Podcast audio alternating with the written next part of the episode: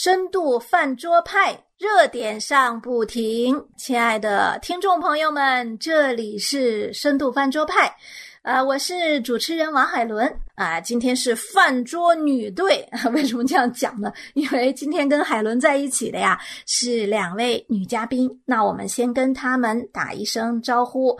呃，你好，心怡。哎，大家好，我是心怡，很高兴跟大家见面。嗯，心怡非常温柔呃可爱的声音啊。那另外一位啊，你好，杰西。大家好，我是杰西，我也非常高兴在这里能够跟大家一起聊聊天。对的，所以我们真的是一个聊天的，而且呢，我们这两位嘉宾啊是第一次来到我们深度饭桌派啊，第一次来参与这样的聊天，所以呢，我们也谢谢他们亲情的奉献。呃，今天呢，我们既然是饭桌女队，那一听到女队吧，哈，都觉得可能要聊一些婆婆妈妈的事儿。对的，我们要聊一些婆婆妈妈的事儿，我们要聊一些呃童话的事情。啊，因为作为母亲啊，我们对童话，我们对呃绘本，对孩子成长过程当中的教育啊，我们说妈妈啊，常常都倾注了非常多的精力和注意力，以至于呢，现在说妈妈都比较焦虑。对我们三个不是那个焦虑的妈妈。呃，我知道两位啊，杰西还有心仪呢，两位都是做孩童教育的，所以我们今天这个话题，关于童话这个话题，关于那些年。我们误读的童话这个话题呢，你们两位就特别的特别的适合，我觉得。那呃，我想问一下两位啊，就是呃，在你第一次接触的童话，你有没有印象啊？有印象啊。呃，我的童年，呃，印象最深的就是童话了，因为我是七零年代生人，那个时候我没有其他的书可以读。呃，也很奇怪的是，在家里刚刚好有一本格林童话，我当时并不知道它叫格林童话，所以格林童话里边的那些故事，呃，应该说是给我装上了想象的翅膀啊，使得我出生在大山下啊县城里的一个孩子，呃，可以想象未来，呃，或者说想象一个更遥远的空间。哎，真好。那么，呃，我们的心仪呢？呃，我是觉得我小时候，呃，因为我妈妈也是教师嘛，所以家里有各种各样的书。然后呢，我就呃特别喜欢看安徒生童话和格林童话，因为我觉得读了这些童话以后，可以让我的心呃非常的安静，而且呢也能够想象自己是童话中间的人物，嗯，觉得非常的美，进入了另外一个世界，嗯，很喜欢，所以我到现在都很喜欢。都很喜欢童话，是是。那你们两位真是非常的好，出生在呃，应该说书香之家哈。呃，但在我那个年代呢，我印象当中，我们小时候呢，因为小孩都喜欢听故事，那我们听的更多的故事，基本上讲的都是鬼故事。所以我的童年 是在中国的那个《聊斋志异》当中长大的，所以我我很羡慕啊。呃，童话我接触到，可能都已经。已经到了上学以后了，真正的脱盲了，就是 可以认字读书了以后自己读的。那我们今天就来讲一讲，呃，作为童话呢，它确实能带给我们，就是像刚才啊杰西讲的，插上想象的翅膀。但是呢，童话它里面一定也有它要传达的东西。呃，我我想。请问两位，就是你们读过的童话里面，呃，传达给你们的有价值的，对你们的人生、对你们的价值观有比较好的塑造的，是呃哪几部童话呢？或者你印象深的？嗯，我觉得我印象呃最深的就是安徒生的童话，啊，比如说《海的女儿》。还有呃，野天鹅的故事，这里面的人物都特别的嗯善良，而且呢，他们都有对一种光明世界的追求。然后格林童话也很吸引我，因为格林童话呢是讲王子和公主的故事，嗯，特别吸引我的就是灰姑娘，一个很瑰丽的一个童话，我都很喜欢，印象也很深刻。嗯，印象深刻。嗯，就觉得它传递给你的是温暖的、光明的，嗯然后王子终于娶到了公主的，啊，还有那个，还有那个公主，终于是在仙女的帮助下，她她恢复了她本该有的身份，这个嗯我也觉得特别的好。好，那我们的杰西呢？我印象最深的一个童话啊、呃其实我到现在都不记得它的名字，就是有一对兄妹，那他们住在森林里，然后怕迷路呢，他们就把家里的面包啊那些带在身上，然后一路上撒那个面包屑，嗯为了找到回家的路。结果后来那个面包屑是被鸟儿吃掉了，他们还是迷路了。他们在森林里就好像就遇到了一个一个一个老巫婆吧，就有一个房子，那个房子是糖果做的，你们还记得吗？有这样的啊，故事。我记得，我记得这个故事。对啊，然后在这个童话故事当中，我就觉得好像得到了某种满足，说哇，就是如果能够有这样一个糖果屋，多么的美好哈！它的玻璃是糖做的，它的房顶是饼干做的，哇，你就觉得特别好啊，想想都会流口水啊，那样感觉。还有的一个内容就是，这兄妹两个是彼此的帮助啊、那后来他们终于逃脱了，所以给我的感觉就是说，如果家人在一起啊、团结一致啊、彼此相爱，那就可以战胜困难。所以我觉得，那这个故事它其实呃，对我对人际关系的理解还是有一个很大的帮助啊。这是第二点。那第三点当然就是他成功的逃脱了啊。对那个时候幼年的我来说，我当然愿意看到恶者最后没有得逞啊，这个 良善和公益啊，最后终于是战胜了。他给我一个盼望啊，就是说好人啊，或者说这个善良纯真的孩子啊，最终是可以得到帮助的。对，呃，所谓的童话，我们说哈，都是如果用官方语言来讲，它就是用嗯孩子的语言向孩子讲述的故事。我们也都知道，很多童话里面呢，一定是呃 happy ending 的这样子的一个结局。啊、这是一般的童话来说带给我们的。孩子们从小在这样子甜美的糖果的棉花糖一样的世界里，呃，被教育，然后被包裹。呃，很多人就讲，当他面对血淋淋的现实、真实的现实的时候，对他的那种打击，以至于现在人们提出来了，要不要告诉孩子们，童话是骗人的？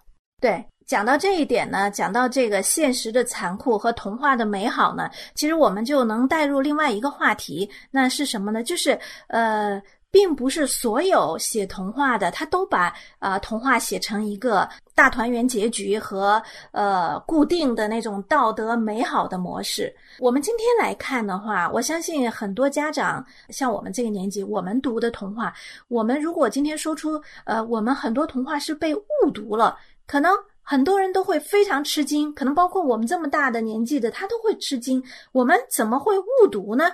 那么我们就来讲一讲安徒生的童话。呃，我想问一下心仪，那今天的孩子的这个教科书里面，特别是低幼年级的哈，他的童话的比例大吗？他更倾向于呃哪种？童话比例呃不太大已，经不太大了哈。不太大。但是呢，每一册课文中间，嗯、也有，嗯嗯，只是说感觉他那个童话呢，就是嗯，是属于嗯道德性的讲述的，呃，嗯比较要多一点。嗯，嗯然后呢，它是有缺失的。呃，比如说安徒生童话，它是通过一个简略的方式呈现在课文中间的。嗯嗯嗯就以那个丑小鸭那篇文章为例哈，那个丑小鸭那篇文章呢，呃，在教餐上，它就是要告诉老师们，就是你这样教给孩子就可以了。嗯就是人的成长不是一帆风顺的，但只要是金子，总是会发光。天鹅就是天鹅，不是鸭子。嗯但是呢，这实际上是需要深挖的，嗯因为虽然天鹅不是鸭子，但还是需要自己要认识到这一点才好。如果你只是按照教参去教的话，嗯。就落在一个点上，哦，是金子总会发光，嗯。但实际上还是不是的，因为我们是很容易迷失在世界的眼光和标准中的，也是迷失在这个嗯庸俗狭隘的世界观和人生观的包围之中，也迷失在这个庞大的养鸭场里，也很容易就把自己弄丢了。嗯。呃，养鸭场其实不只是身体以外的外环境，也是指每个人的内心，嗯。在真实的自己和什么名声、地位、金钱和他人之间，大多数是选择做别人，所以，要成为一只真天鹅，从根本上来说，就是要成功的要发现你自己到底是谁，然后成为你自己。嗯嗯，因为上帝造我们每个人芸芸众生，人皆独特，每个人都不一样。神给了每一个人独特的禀赋和潜能，这些能力它都是藏在人身上的。嗯，你只要发现、发掘和发挥，就能展现自己的天赋和才能。可是。如果你自己认识不到这一点，那你最后天鹅也会成为鸭子。嗯，所以说呢，嗯，就是在教授这些课文的时候，老师要让孩子真正的体会到这篇故事中安徒生要传递给大家的这么一种想法。然后呢，其实小学教材它选择的童话，它的主要目的是在品德方面对孩子进行教育，提出各种各样的道德框架。嗯，但是它里面是没有内核的，它缺乏生命的滋养，更像是说教。嗯，孩子们读了就算了，不能引起生命的共鸣和更深入、呃丰富细致的思考。嗯嗯，这个是非常嗯悲哀的一件事情。其实，正因为我们说安徒生的童话在很多的低幼年级的课本里出现，那也表明了其实它是蛮普遍的。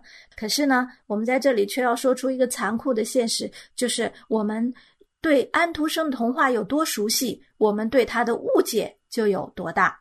是的，是的。你刚才提到的《卖火柴的小女孩》，呃，我其实一直不是很喜欢这个童话，因为我读到的就是很悲伤的一个故事。嗯，我所看到的，呃，这个小女孩那么的可怜啊，那么的寒冷，然后她嗯到最后竟然被冻死了，呃，然后我特别不喜欢这个结局。对，所以我们就觉得我们特别不明白，为什么这个会成为一个安徒生的经典的童话呢？呃，可是呢，我们也都知道，在解读安徒生的这个卖火柴的小女孩的时候。至少在我的年纪哈，我我们解读的是呃对资本家的控诉，哈，对。和这种受压迫的贫苦劳动人民的同情。呃，是这样的，实际上我嗯，在一个二年级的课堂呢，我给学生讲过这个故事。讲完以后呢，就请他们来说说自己眼中的这位小女孩。嗯，同学都纷纷发言，大多数孩子呢就觉得小女孩很可怜。嗯，当这个共识正在产生的时候，有一一位男同学站起来告诉大家，他觉得这个小女孩非常的幸福。当时我也呃挺震惊的，他说他是从课文的最后一句。谁也不知道他曾经看到过多么美丽的东西，他曾经多么幸福，跟着他的奶奶一起走向新年的幸福中去。在这位孩子的眼中，这个小女孩不管地位多么卑微，生活多么穷苦，但她的精神世界是有盼望的，有和奶奶可以永远在一起的期盼。这样的终极信念呢，就让她成为一个幸福的人。嗯，当时那个学生他那样说，我觉得非常的。非常的惊异，这位同学他就能够抓住这个文章的最后一句，他就觉得他还特别的幸福，嗯，因为他能够看到他跟奶奶在一起的这么呃一个盼望，他就是听了以后，他就呃单纯，但是对单纯又仔细的发现了这篇文章的核心，他就是盼望，对，我觉得好特别呀，对，其实呃这句话才说到了重点，就是安徒生的童话真正的。含义是从信仰的角度带给人们真正的盼望，而我们从这个阶级斗争、呃阶级观念的一种解读，完全是误解了它。当然，呃，安徒生的这本《卖火柴的小女孩》这部童话呢，它确实比较残酷，确实也呃看到了这个“朱门酒肉臭，路有冻死骨”的这样的一个呃一个人间的一个现象。但是这是真实的，因为。因为人类的历史本身就充满了饥荒和灾难啊，还有这些贫穷，这是人类社会的一个真实的呃光景。但是问题就在于，呃，就像刚才心仪讲到的，其实安徒生他最重点的就是最后那一句话。心仪，可能很多时候我们读这句话，我们觉得这是一个。幻想或者这是一个呃向往，而没有从一个安徒生的信仰的角度来解读，是吗？对，呃，因为我我自己读的时候，呃，我当时是流着眼泪读的。我是觉得，嗯，这个小女孩非常的可怜，然后呢，但是呢，她有美好的愿望，不过呢，这个只是愿望而已。嗯对呃，只有信主以后呢，呃，才知道这是真实的存在，嗯有永恒之爱在那里等着我们，嗯就不一样了。痛苦的眼泪就变成喜乐的眼泪了。对，我想补充一点，我觉得我们对那个呃卖火柴的小女孩的结局的误读呢，除了说因为不知道那个未来的盼望，那个新年的幸福是真实存在的，因为我们在读的时候，我在读这个故事的时候，那个时候我还不认识上帝，嗯，所以我是无法想象说就是跟着奶奶好像就是飞向了天堂，但那个时候我是不相信有天堂的，所以我就会认为说那是假的，那是骗人的，因为我不相信未来是可以那么幸福的。对，这是一个、一个点。还有一个点在哪里呢？就是对死亡的认识。我之前的认识也是一个错误的认识。为什么会那么悲伤呢？为什么会那么难过，以至于流泪呢？因为就觉得死亡是最可怕的，就觉得死亡就是一切的终结，是一个终点，没有了啊！这么可怜、这么可爱、这么善良的小女孩，却就这样悲哀的、悲惨的死去了，那什么都没有了。对，可是我呃认识上帝以后，我才发现，其实死亡不是终点。就是说，虽然我们说人人都有一死，可是没有人愿意承认这个事实，也没有人愿意面对这个事实。而当我认识上帝以后，我才发现，哎，其实呢，虽然死亡是可怕的，虽然没有人愿意经历死亡，然而我们要承认的一个事实是，死亡是一个必经之路，嗯。它其实它不是一个终点，它其实是一个起点。看你要嗯。去到哪里，所以这个故事如果从这样一个新的视角来解读的话，那他的这个死亡就不悲惨了呀，它就变成一个像一像一把钥匙一样，它开启了一条新的道路，那他就嗯。迈向真实存在的真正的幸福，那岂不是好的无比呀？是对，呃，我们为什么说嗯误读呢？我们又为什么有一个重新的另外一个视角的解读呢？那是不是我们过度解读了，或者我们自己呃按照自己的想法呢？其实不是，这个就要从安徒生他这个人来讲起啊、我相信很多读安徒生童话故事的人。其实并不去了解安徒生这个人。那如果我们不了解一个作者的话，我们对他的作品的理解肯定是有缺失的。那安徒生呢？啊，我们都知道他是丹麦人啊，他的这个呃《海的女儿》那个美人鱼，如今都 屹立在丹麦的那个港口啊，哥本哈根的港口。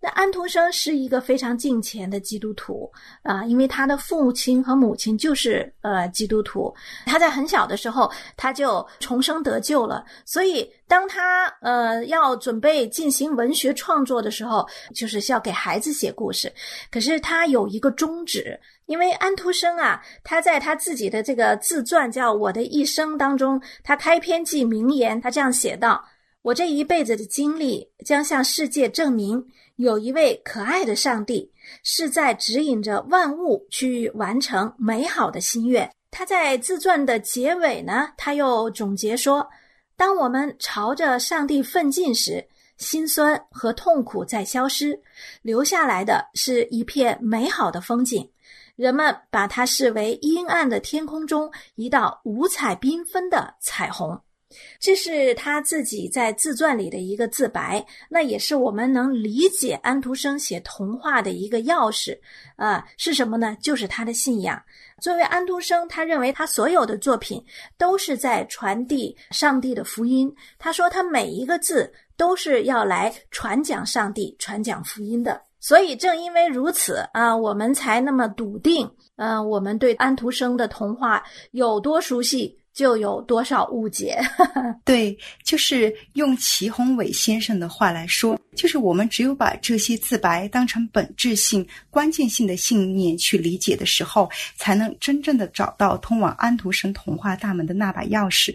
否则，地上世界的意识怎么能去解读属天的表达？嗯嗯短暂的视野怎么能解释永世的意义呢？所以说，我们读的安徒生童话里面，其实他非常注重我们一个看不见的世界。比如说，像我们刚才说的卖火柴的小女孩，在安徒生的呃他的信念里面，那是一个真实存在的世界。呃，小女孩卖火柴的小女孩和奶奶一起，其实进到了那个上帝的世界，也就是圣经中像我们说的永恒的。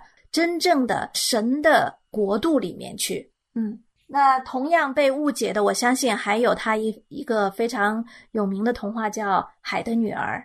我觉得《海的女儿》其实说误解或者说误读，其实很大程度上都加上了个人的主观的想法。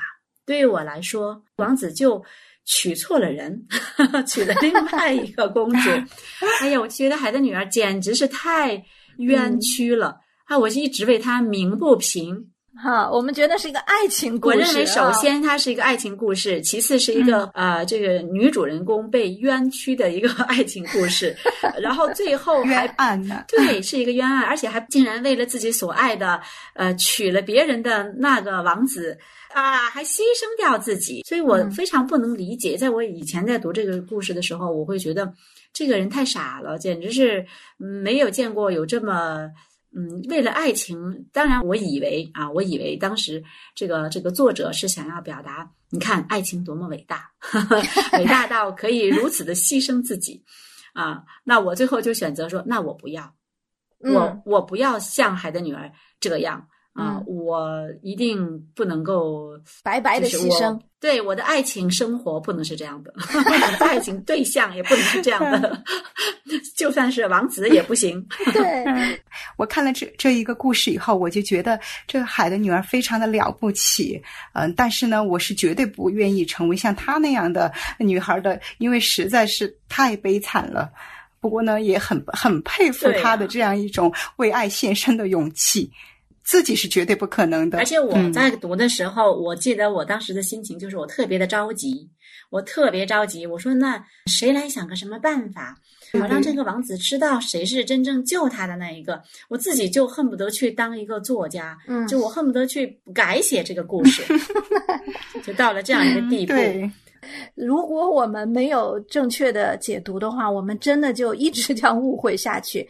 呃，就我所知啊，安徒生的这本《海的女儿》，他的在国内出版的时候，实际上是被去掉了后面的六个章节。在我们的删减版的这个故事里面，最后的就是这个海的女儿从船上跳到了海里啊，她觉得她的身躯就融化成了泡沫。